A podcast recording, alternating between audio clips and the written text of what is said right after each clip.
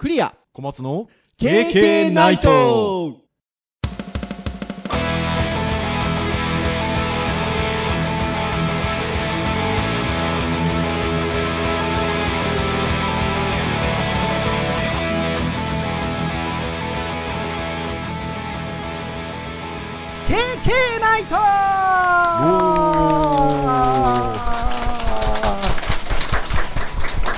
はい、ということで、第141回の配信になります。お届けをいたしますのはクリアと、はい、小松です。どうぞよろしくお願いいたします。はい、よろしくお願いしま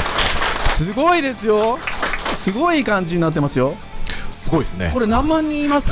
いや、そんなには。見えないからね、もう言っちゃいますけど、はい、すごいでも人数ですね。はいえっ、と、今は、えーデジタルハリウッドスタジオ名古屋はい。にお邪魔をしておりまして、なんと、公開収録お念願の。念願の公開収録ですよ。ありがたいですね。そうですねね私どものような弱小ポッドキャストを呼んでくださるっていう、この、あの、心意気がなんとも素晴らしいじゃないですか。うんありがたいですね、もう。いや、本当に素晴らしいございますよ。はい。公開収録ということで、はい。どうですか小松先生、名古屋、久しぶり？久しぶりですね。どれぐらいぶり？多分、6年か7年ぶりぐらいです ?6 年、7年前？な、何しに来たんですか？何しに来たんですかっていうのもあれですけど。はい昔ちょっとアーチェリーやってて、その試合にちょっと遊びに一回来て、それ以来家に来てないんでえす。それ学生時代にやってたってこと？ですかいや、社会人で、学生時代もやってましたけど、はい社会人少しやってまして。へえ成績はよろしくていらっしゃるんですか？いやーもうボロボロですね。今はもうやめてらっしゃるんですか？やってないんですそうですね、ちょっと今はね、やってしまうと、かはい。月、火、水、木、会社行って、金、土、大学行って、はい。日曜日アーチェリー行っちゃうとですね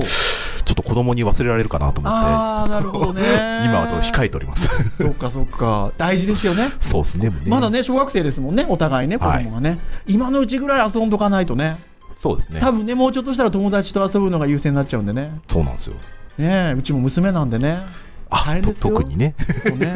今はまだお父さんお父さんって言ってくれますけど これはねもうね由々しき問題ですよ誰に言ってるんですか？うざいとか、いやもうほら、ここに、なかなかこのないじゃないですか、おまあ客さんの反応を見ながらっていうね。ないですね。ないでしょ？だからなんか皆さんの顔見たくてね、そうですよ。ちょっと目を配っておりますよ。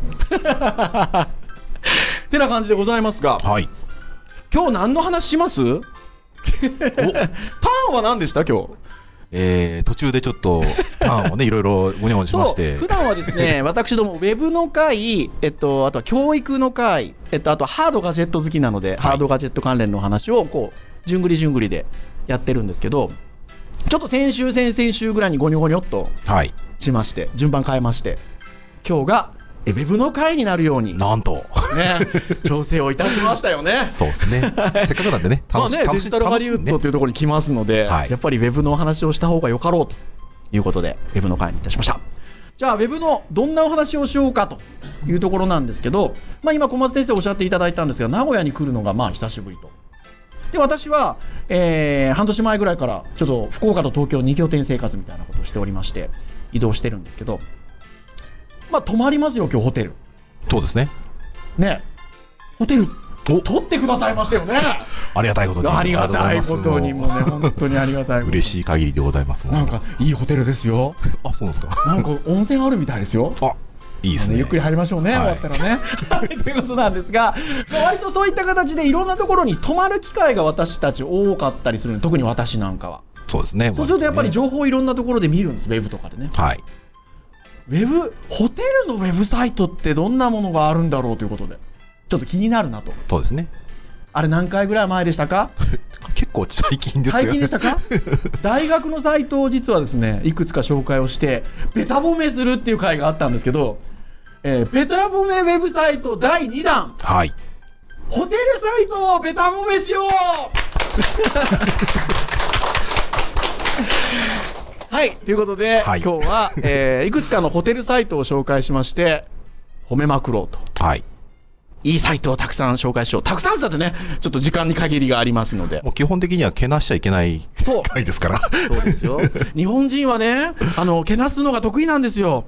やれ、ここはどうだ、こうだ。ね。皆さん、褒める力も身につけた方がいいですよ。はい。なので、まあ、いろいろいいところを見ていきましょうということで、ホテルのサイトで、はい。いいところを見ていきましょうとはいいうところですね。それでは、行きましょうか。じゃあ最初のサイト。ドンということで、ホテルのサイトと言いながら、微妙にホテルのサイトではない、えーこちらのサイトは森暮らしというサイトでございます。えーアドレスは https コロンスラッシュスラッシュ www. 森暮らしですね。えー、.com。えー今日紹介するページのアドレスは、えー公式サイトなどで、えーリンクを共有しますので、ぜひご覧いただきながら、えー聞いていただけるといいかなというふうに思うんですが、えーこちらは東急リゾートさんが、えー展開している、まあ、どちらかというと、こう、リゾート全体の訴求をするようなところにもちろん泊まるっていう要素も入ってきているっていうページになりますかね。はい。はい。小松先生どうですかこのサイト。ね、大学のサイトもそうでしたけど、はい。あの、やっぱり僕ら作り手として、こう、まず、おおっと思うのは、やっぱり、こう、世界観だったりとか、うん。そのね、奥深さとか、奥行きとかの、やっぱりこう、先が見えると気持ちよく見えるので、うん。まず最初にやっぱり大きい映像ですね。まあはい。ドドローンだなっていう感じの映像ですけど。ザ・ドローンっていう感じですよね。もうこれで結構はい。全体のトーンだったりとか世界観がかなり、あの、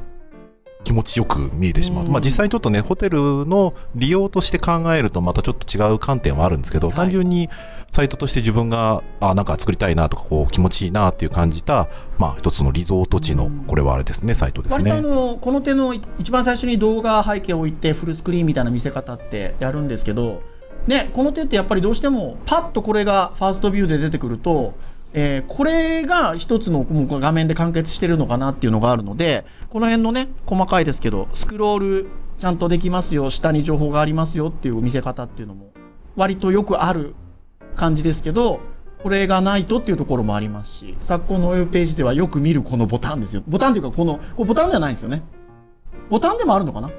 うん。スクロールもするのでボタンでもありますし下に視線を誘導するためにも配置がされてるっていうところではありますがまあある程度今までのホテル系のサイトって情報量がそれなりにあってうん。あとサイドバーがあってメインコンテンツがあってっていうのは割とこうカラムの作り方で展開されるものが多かったですけど、まあ、この手のジャンルに限らずやっぱりこのどちらかというとワンカラムで見せていくような感じで、まあ、これからのホテル系のサイトって割とやっぱりこっちの方に進んでくるんでしょうね。そうですね。まあ割とックス、うん、情報量の多いサイトはなかなかここまで大胆に難しいかもしれないんですけど、うん。まあ割とこういう、その、特にやっぱスマートフォンとのね、関係性からすると、こういう作りをするのが多くなるんじゃないかなと思いますね。え。まあ、ちなみにレスポンシブに当然、まあ、なっておりましてハンバーガーメニューに、ね、スマートフォンの場合にはなって、ね。うん。これ縦レイアウトでスクロールしていくとこんな感じで出てくる。と、まあ、基本的には先ほどの元々の PC 向けのサイトがワンカラムの構造になってたので、まあ、非常にレスポンシブの切り替えとしてはシンプルではあるんですけど綺麗に展開できてるかなというところでしょうか。小松先生レスあのハンバーガーメニューについてはどうですか？どうお考えですか？ね、いろいろ賛否両論ありますけど、僕は割とこう、なんですかね、悪くないと思ってますね。使い勝手云々の部分でね、否定される方は、まあ、それはそれ意見としていいなと思うんですけど、まあ、割ともう、その、ウェブサイトのセオリーみたいなところでもうだいぶ使われてるので、一般の方もね、割とその、あれがメニューだっていうふうに、まあ、認知はされてる気はするので、まあ、そこが弱いって感じるんであれば、まあ、何かしら工夫は必要だとは思うんですけど、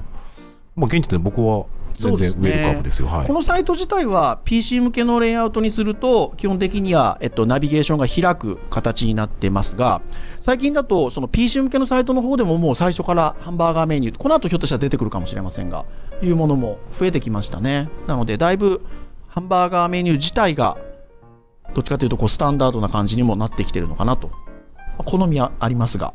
まあそうですね、アクセシビリティとかうまく確保できればいいんじゃないですかね。ううんねということで最初は森暮らしのはい。ご紹介でございました。じゃあ2つ目。2つ目も、ちょっとなんでしょうね、ホテルではあるんですけど、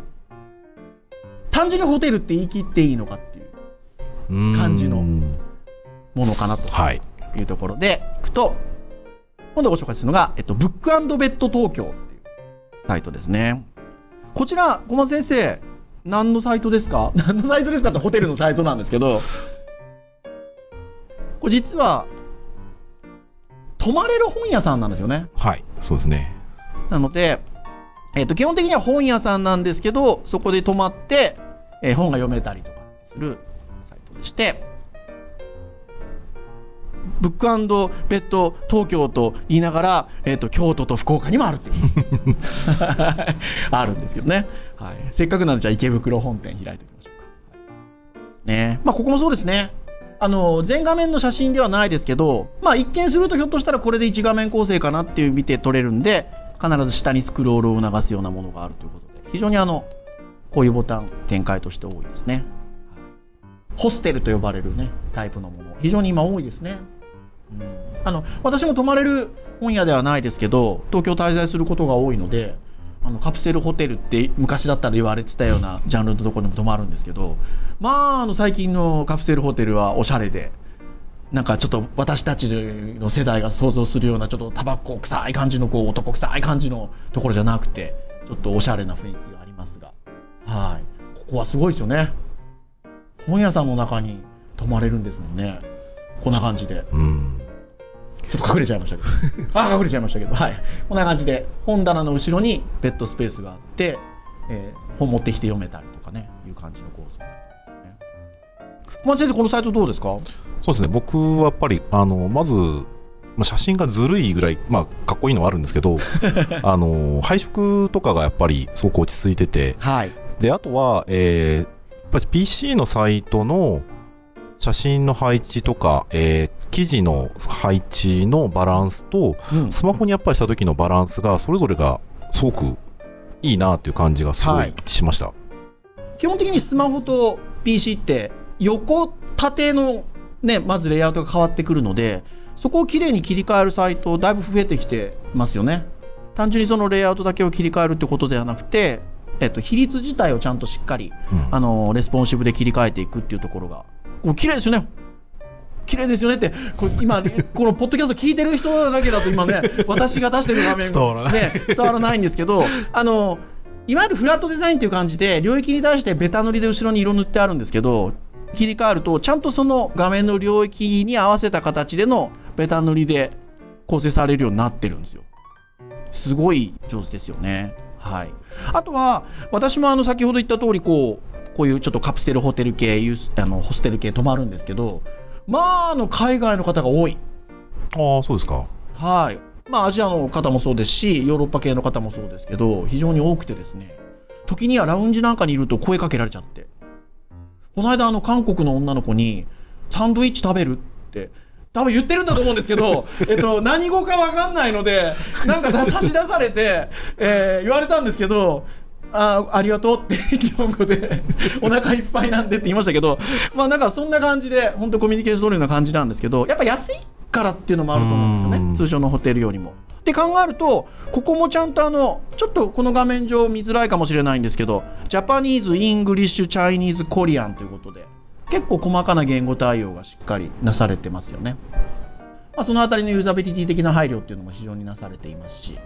ね、フラットデザイン、見せ方が実際見ていただきたいなと思うんですけど、そこの領域の区切り方、ベタ塗りの区切り方が、すごい切り替えとして上手ですよね。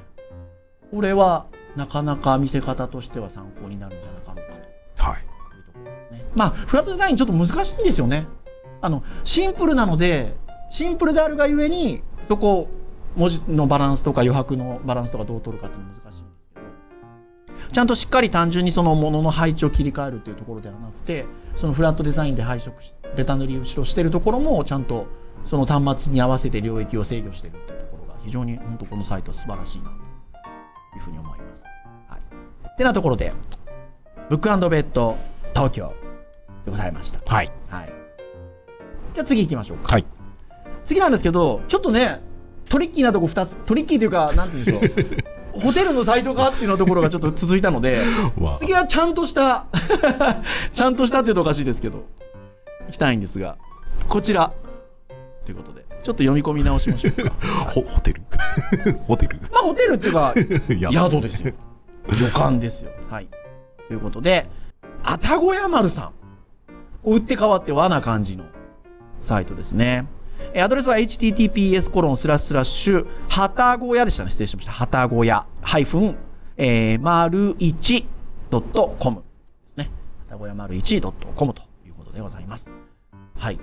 私から喋りっぱなしなので、どうですか、小松先生。はい。あのーまあ、いくつか、まあ、サイトどれくらいですかね、ホテルと宿含めて、まあ、5、60サイトぐらいバーっと見ていった中で、まずこの切り取り方がやっぱり特徴的な、一番上のね、えーイメージなんかが、まあ、こう切り取って、この曲線の使い方、綺麗ですよね。そう、なんかこう、あんまりない感じの見せ方なので、うん。で、かといって何か、その他の部分の余白とかのバランスが崩れてるかと全然そんなことなかったので、はい。でこれがやっぱりあの狭い画面でも広い画面でも一様に同じような雰囲気を出していて、で、あとちょっと面白いなと思ったのは、その結構横す横にこうスライドしていく画像が多い中で、メインビジュアこルちょっとね、あのカルセルっていうかね、スライドショー的な見せ方してるんですけど、まあ縦なんですよね、ここね。ううん、やっぱ縦書きのその読ませ方をちょっと意識してるのかなっていう感じもちょっとしていて、まあ、ウェブなんで、ところどころに横書きの文字とかっていうのはあったりするんですけど、基本的には、えっと、なるべく縦の情報を使うような感じで和なイメージ出してるので、そこに対して多分ね、縦の動きっていうのを効果的にこれ使ってますよね。で、あとは、まあこういったそのこの辺ね、細かいスクロールに対するインタラクションが非常にちゃんと戻るんですよね。てててててててててみたいなね。もうまた伝わりにくい。いや、笑っていただけましたよ、会場の方には。まあはいここはここは見えますからね。はい。半ばぐらいに、えっと、特別室、歴史と書画、えー、常連様カードみたいなところで、ちょっとコンテンツの紹介があって、詳しいページっていうところに飛ばすようなコンテンツがあるんですけど、ここの切り取り方もすごく面白いですよね。うん、そうですね。PC だとね、横にこう配置してるので、まあ、左右画像とテキストが反転していくんですけど、うんまあ、実際スマホで見ると、ちゃんとそのテキスト画像っていうのはその順番通りに並ぶような配置でやられているので、うんまあ、その辺きちんと作られていて、バランスも良くていいなと思いますね、これ。今、スマートフォンのちょっと画面に切り替えましたけど、そうすると割とね、メインビジュアルのところ、やっぱ縦長に構成されるようになってて、この辺効いてますよね。曲線のところ、ちゃんとこう、スペースのところにこのキャッチコピー、入り込ませるような感じで、縦位置で、旅館の名前が入ってきて、で、今、あの PC の Chrome 上でちょっとスマートフォン表示にしてるので、えっと、見ると、ちょっとこう、なんていうんですか、横がきつい印象があるんですけど、これ実際にはスマートフォンで見るので、スマートフォンのベゼルがあるんでね、実際このぐらいの感じでも、あの、そんなに読みづらさはないかな。非常にそのあたりの見せ方もいいですね。意外とでも私は、スマートフォンのデザイン自体は、逆に言うとワンカラムしかないじゃないですか。うん、まあ、表現の仕様が。まあ、ちょっと情報によってはね、2カラーもできるけど、でもまあテキスト考えると、そうですね、はい。なので、そこは意外とデザインはしやすいのかなと思ってて。うん。あの余白の理屈であったりとかあのバーティカルリズムとか縦の流れとかって分かってれば、えーといいのかなっていうふうに思ってるんですけど、まあ、当然ただとは言いながら今レスポンシブの時代なので、えっと、こういうところで PC との切り替えをしていく中で、まあ、どれだけスムーズに作るかっていうところで言うとまあ上手だなって。あの前回のあの大学のサイトの時にも言いましたが私このこれ系のサイトはもうあのご飯3倍ぐらい食べる 好き、好きですね。好きな、そう、好きなタイプのデザインですよね。すごくいいなっていうふうに思います。あの、総じて、この後あと2つぐらい紹介しようと思ってるんですけど、やっぱりホテル系のサイトとかこういう宿泊系のサイトって、データはでも大きいですね。うーん、まあそうですね。特にやっぱり老舗のね、大きいホテルさんなんかだと、ここまで情報絞れないので、はいやっぱなかなか見せ方、バランスが難しいなと思いますねブランドイメージ高めたいのね。で、ちょっとね、綺麗なやっぱ写真使ったりとか動画使ったりとかしてるので、あの、サイズは、データサイズは結構大きいかなっていうう感じはあります。んと、あ、そうですね。それはありますね。うんでもそこら辺うまくちょっと感じさせないような形でローディングうまく使っていったりとかっていうのが、あの、結構特徴的ですよね。うん。はい。てなところで、じゃあそんな配慮もなされている次のサイトちょっとご紹介をしようかなと思いますが。次は、トランクさんという、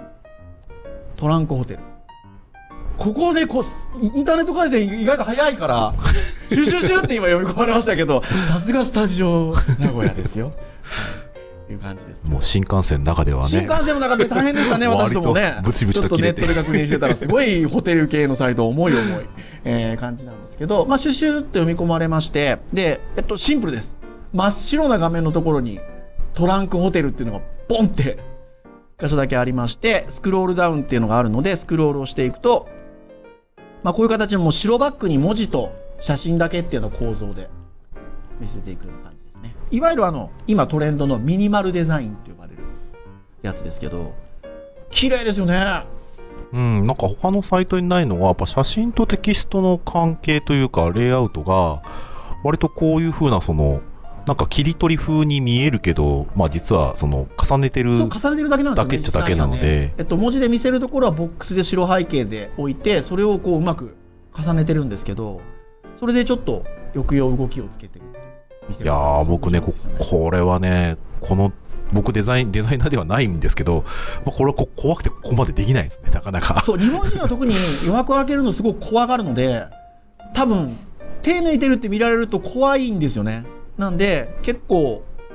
開けるの難しいんですけど、そう。で、原則からすると、その揃えであったりとか、はい。まあそういったところをどうしても注意するので、これはある意味原則を沿った上で破ってるので、やっぱなかなかここまでやっぱり引き出しがないと、ここまで僕はできないなって感じはありますね。うん。いやー、でもね、上手ですよ。でもやっぱりね、ちゃんとグリッドとかっていうのはね、原則ここた保ってあるので、そこがやっぱり綺麗に見える要因だなっていうところと、あとこのな、あのーナビゲーションの見せ方面白くないですか？えっと、今、最初の画面だと、えっと、左下にえトランクっていうホテルのロゴと、右下にハンバーガーメニューがあるんですよね。で、それをスクロールしていくと、それが上に上がっていくんですけど、ある一定のところまで来たらそれが固定されてヘッダーのね、ロゴマークとナビゲーションになるっていう、ちょっとなかなか他のサイトにはない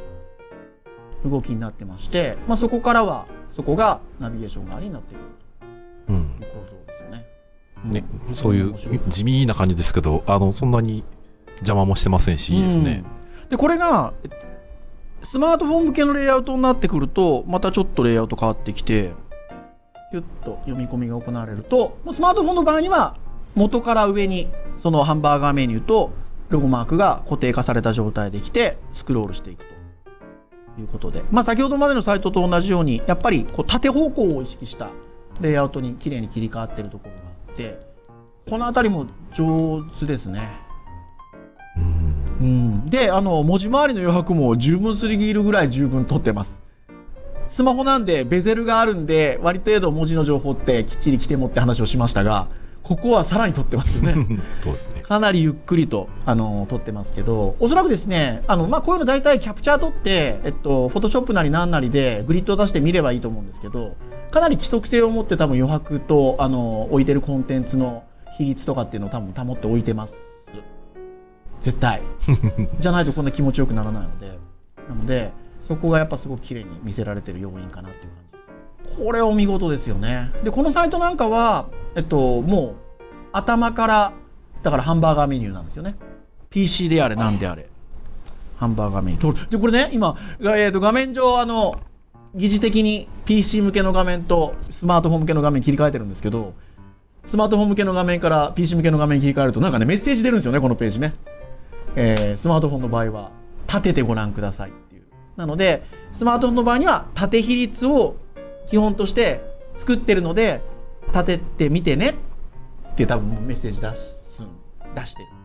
読み込み直してあげるとあ PC で見てるのねっていうことで横比率の画面になってけどどうしてもこのナビゲーションの見せ方が PC 向けとスマートフォン向けで違うのでちゃんとそこを誘導してあげてるという感じですね。うん、そうですね。まあ、だ初期の読み込み時点で判定をして、えースマートフォンで横切りした時にはちょっと最適化されてないのかな？そういう意味だと。まあまあ、それ多分、えっと、だからスマートフォンで横の画面にした状態でアクセスするとあれが出るんだと思うんですよ。そうですね。うんさっきのメッセージが出るんだと思うんですけそ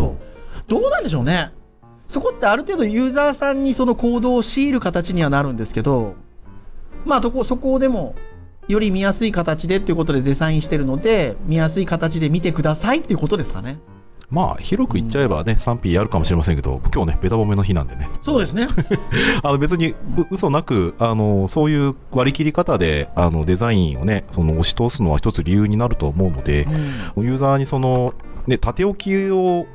なんだろうな、ダメ、横置きじゃないとダメとかだとちょっと嫌ですけど、はい。まあ、縦置きは普通にね、使われるものだと思いますので、まあ、でスマートフォンはね。別に横向き縦向きにするっていうのはそんなにこう労力があるわけじゃないですからね。うん、さすがにね、パソコン横比率なのを縦比率でこうしてくださいとか、幅ユーザーさんに変えてくださいっていうのはなかなか難しいかなと思うんですけど、昔はでもね、JavaScript でね、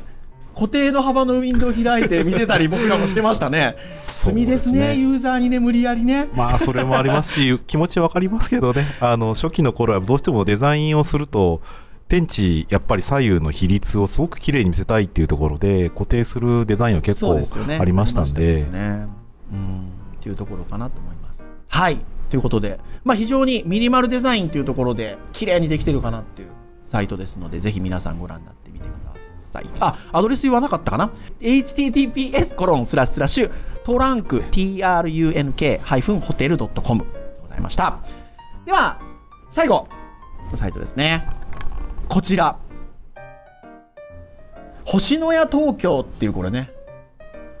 ホテル。はい。はい。まあ旅館か。はい。というところで、アドレスが https コロンスラッシュスラッシュ、星のや .com スラッシュ東京スラッシュです。はい。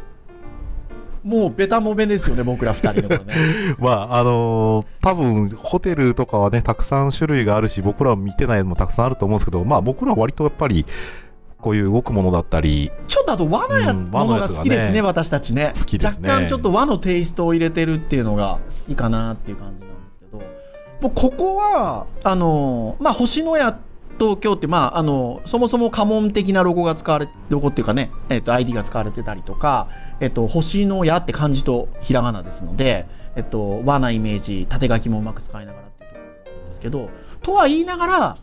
使われてる色の配色の感じはちょっと洋っぽいんですよね。う。うんん、で、えっと、文字読ませるところなんかもこのテイストでいくんだったら明朝系で来るのかなと思いきや意外とゴシック系で来ていてあのその辺のこう上品なイメージっていうのはどちらかというと色とかその文字フォントの選び方的に言うとちょっと洋なイメージを出しつつ、うん。ただし絶妙なところでそういうロゴだったりとかあのキャッチは明朝で見せてみたりとかっていうところで和なイメージをすごく強く出してるところ。これは綺麗ですね。うん、なんかね、やっぱね、この辺もそうなんですけど、やっぱりあの、この辺ってちゃったらあれですね、わかりづらいんですけど、やっぱパララックスでこう、縦にスクロールするにあたって、その、動かしてるスクロール量が、実際のスクロール量と画像のスクロール量がやっぱり微妙に変えてあって、うんその辺がすごく奥行き感が出ているんです。で、それ一般的によくやられる手法ではあるものの、あの、横のこの、なんですかね、今横にね、えっと、途中でカルーセルで動いてるところがあるんですけどマウスオーバーするとそこにですね矢印が追従するようになっていて、まあ、どこからでもそっち側に対してスクロールするような動きが立っているっていうところとこれですごい UI 的にちょっと変わってますよね面白いですよね。あのー普通は、僕よよく見るカルーセルって、やっぱり画像そのものがスクロールするんですよ。はい、で、これは縦の、実は、そうあのスクロールのパララックスの差も出るし、実は横スクロールのタイミングでも、あの全体の枠のスピードと画像のそのスクロールのスピードが若干違ってい少しねて、感性を持たせてあるんですよ。これは僕はあの、まあ、本当になんですかね、あのホテルのサイトを使う人の立場じゃなくて、単純にもう作り手としてこう、すごくこう奥行き感のあるサイトをそれでしびれたそう。部分ですだからね。横の動きと縦の動き縦のその微妙な動きっていうところでちょっとどちらかというとその窓を覗いているような感じの見せ方になってるんですよね。奥行き感がすごくね、あってね。すごく出てる。でそんなにでも奥行き感だぜっていう感じじゃないんですよね、うん。パッと見た感じは。なんですけどそこに少し奥行き感があってちょっとね見出しが時々ね今袖振り合うお茶の間の交流とかね時々出てくるんですけどこの出方がまたねねすごいんですよあここもすごいですよねここもすごいですね。ここもすごいですよねここ出ちゃったんでポッドキャストでここって。この状態からパカパカって分かれていくの見せ方したりとか これ伝わらない。これ、ポッドキャストで伝わってないですか？伝わってないですか？皆さん見てください。そうですね、ぜひ見てほしいですね屋。はい。で、来ていて、ここも同じですね。はい、途中でまた、あの、先ほどのカルーセルのところまで来てっていうところですよね。で、まあ、当然なんですが今時なんでスマートフォンの見せ方っていうところでいくと、まあ、ここももう本当に同じなんですが、まあ、縦比率になってくるのでそこの縦の比率でしっかりとレイアウト合うようなところで組み直していると。まあ、単純になのでカラムを変えるっていうところだけじゃなくて後ろの下地の見せ方含めてっていうところで変えてくるっていうのがやっぱり今時のトレンドかなっていううん。ところですよね。もうあれですね、PC 版もスマホ版も左下の、ね、空室の検索とかがあの邪魔しない感じであり、なおかつ 使いやすいうん。位置に来ていますし、まあ、あの最終的な決済とかは外に出してるみたいですけど、あの日付の選択までは非常に綺麗に見やすい形で作られてたので、うん。まあ、そういう意味でも非常に完成度が高くて、もうお手本にしたいなと僕は自身は。ね、先ほど言った PC 版の場合だとあのスクロールする非常に面白い見せ方っていうところはスマホの場合にはどちらかというとオートでゆったりとしたじわーっとゆったりはいとスクロールしていくような見せ方に切り替えているっていう動き自体も切り替えているまあ、逆にこの場合横スクロールがないですからね、スマホの場合はね。うんっていうところです。文字の行間もかなりね綺麗に取ってありますね。これってちょっと難しいんですよね。文字の中央寄せってねちょっと制御できない部分があるのでまあそうですね、ウェブですからね。いやー綺麗にできております。ここも素晴らしい。ご飯。ここ持って。4杯ぐらい、4杯ぐらい、いや、ほら、どどどこですか？さっきね、ご私、ご飯3杯ぐらい食べれるって言ったんで、ご飯ご飯4杯か5杯ぐらい食べれるかなっていうね、これ見ながらね、はい、感じかなというところでございますよ。っていうようなところでしょうか？ね、ホテルと言いつつも旅館的なところを2つ選んでしまうあたり我々。そうなんですよ、私たちのやっぱりちょっと思考的なところもあるのかなっていう。なので、まあ、前回の大学のサイトの時もそうでしたが、何かちょっとこう、一個のジャンルに絞って皆さんもね、いろいろこう見てみられると、あの、いろいろなんか見えてくるものがありますね。そうですね、あのやっぱりそのサイトが抱えている問題だったり、もしくはそのどういう人にどういう体験してもらいたいかっていうのが、割と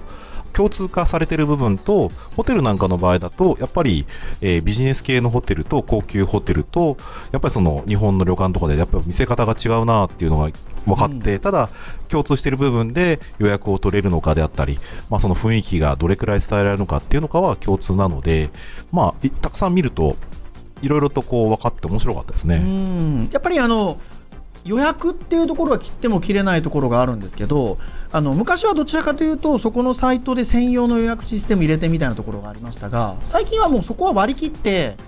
外部の予約システムみたいなところに誘導するっていうものも結構多くてはい。そのサイト自体はそこのホテルのブランディングをどう訴求していくかっていうところに注力しているようなものも非常に多くて。はい、でもそこはもうなんか住み替えとしてはそれで OK な気もしますね。そうですね、サイトの中でもやるとなると、まあ、見てきた感想だと、やっぱり空港のチケットを取るようなものだったり、不動産のなんか間取りを見るような、まあ、そういうものがなんか、ホテルに入ってくる感じでしたね、なんか。うんですよね。なので、どっちかというとね、前回の大学の時もそうですが、あのここで紹介しているのは、割とトリッキーな、私たちがね、長く仕事しててもちょっと感動するような感じのサイト紹介してるので、うんこれが王道かって言われるとね、また別の話ではありますけど、はい、まあ、我々好きなところでね。そうなので、王道は王道でいろいろあの構造的なのはありますので、あのぜひぜひ皆さん、いろんなサイト見ていただけるといいんじゃなかろうかなというところでございます。はい、はい。ではそろそろ時間もいいんじゃなかろうかと思いますので、以上といたしましょうかね。はい、はい。KK ナイトは毎週木曜日に配信をいたしております。えー公式サイトアクセスをしていただけますと、えっ、と、プレイヤーがございますので、直接サイト上で聞いていただくことができます。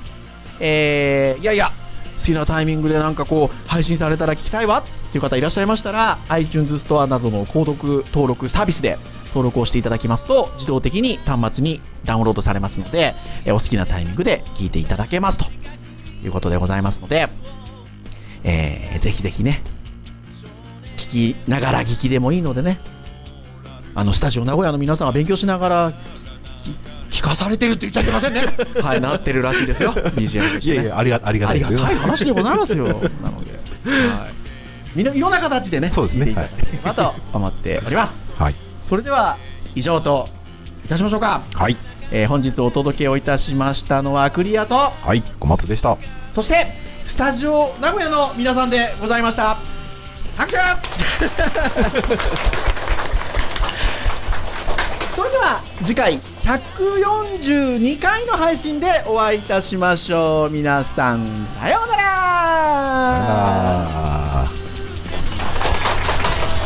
名古屋名古屋